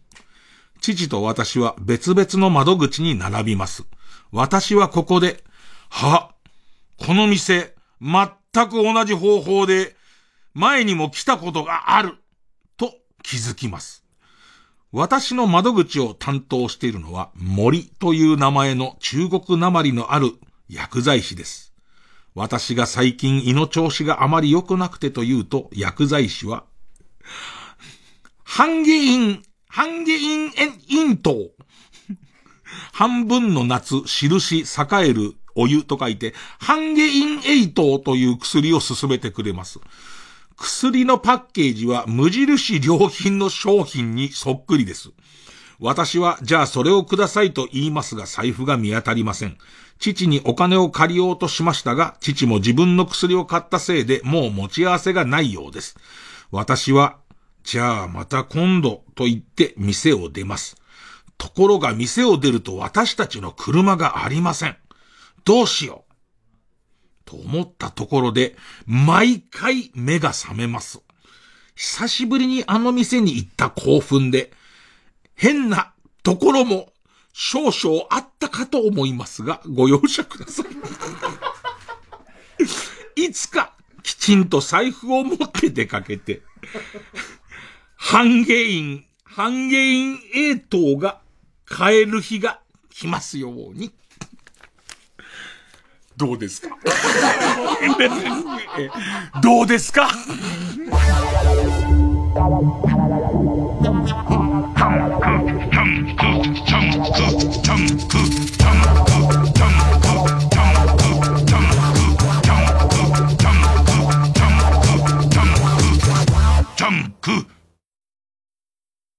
さよなら。待って君が大事なんだ。大事？はいはい大事といえば財布。財布といえば給料日。給料日といえば楽しい。楽しいといえば休日。休日といえばデート。デートといえば夜景。夜景といえば電気。電気といえばエネルギー。エネルギーといえば技術。技術といえば IHI エネルギーに技術と HIHI スペシャルサイトできました。今日も動いている私たちを見てください。IHI に ING をつけて IHIing で検索。905FM 954AM TBS ラジオ。毎週金曜夜12時からのマイナビラフターナイトでは今注目の若手芸人を紹介しています。悔しいよな避けるチース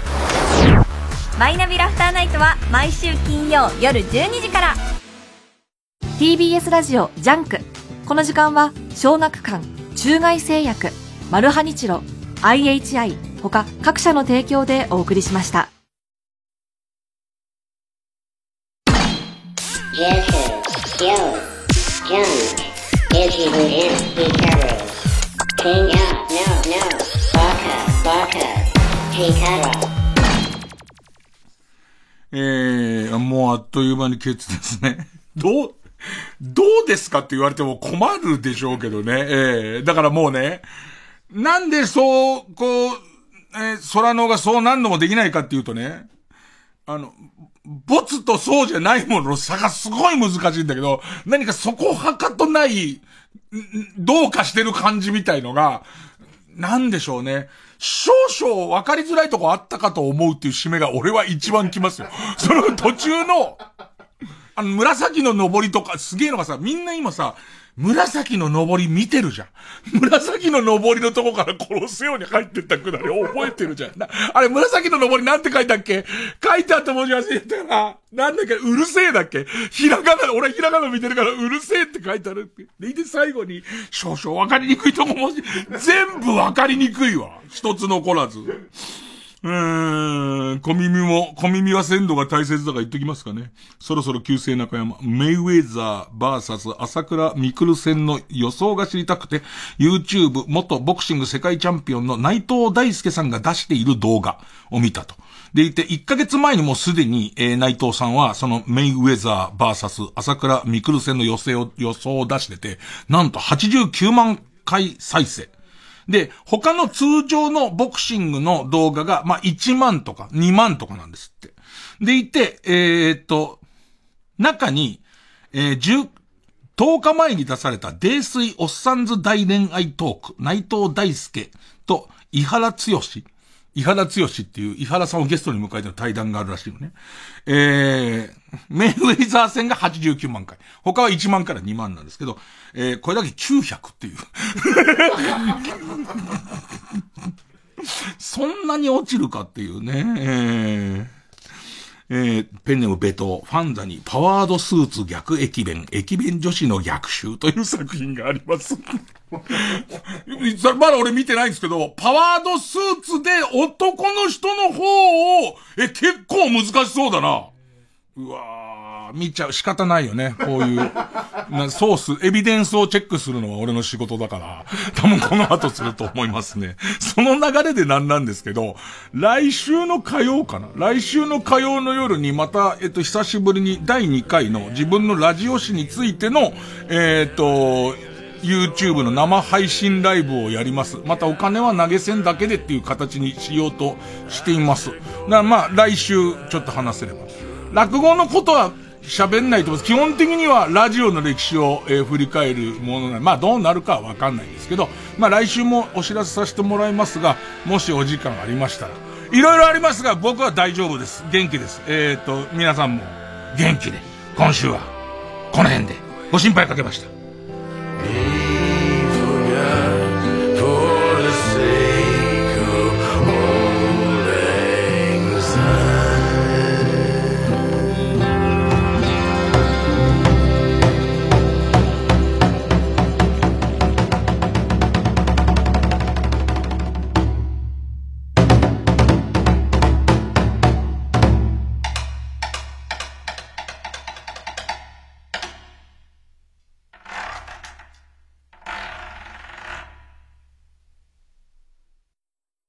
ご機嫌いかがですか？立川談春です。私の独演会のお知らせです。TBS ラジオ公演で10月10日月曜日祝日午後3時から千葉県船橋市にあります船橋市民文化ホールで開催いたします。当日の演目は古典落語のネズミ他。チケットは全席4000円でチケットピア他プレイガイドで絶賛販売中です。詳しくは TBS ラジオのホームページイベント情報をご覧ください。まだまだ心休まらない日々ですが、一応来福となりますように精一杯努めます。私、立川談春の独演会、どうぞおいでください。お待ち申し上げております。TBS ラジオ 90.5MHz 総合住宅展示場 TBS ハウジングであなたも夢を形にしませんか？3時です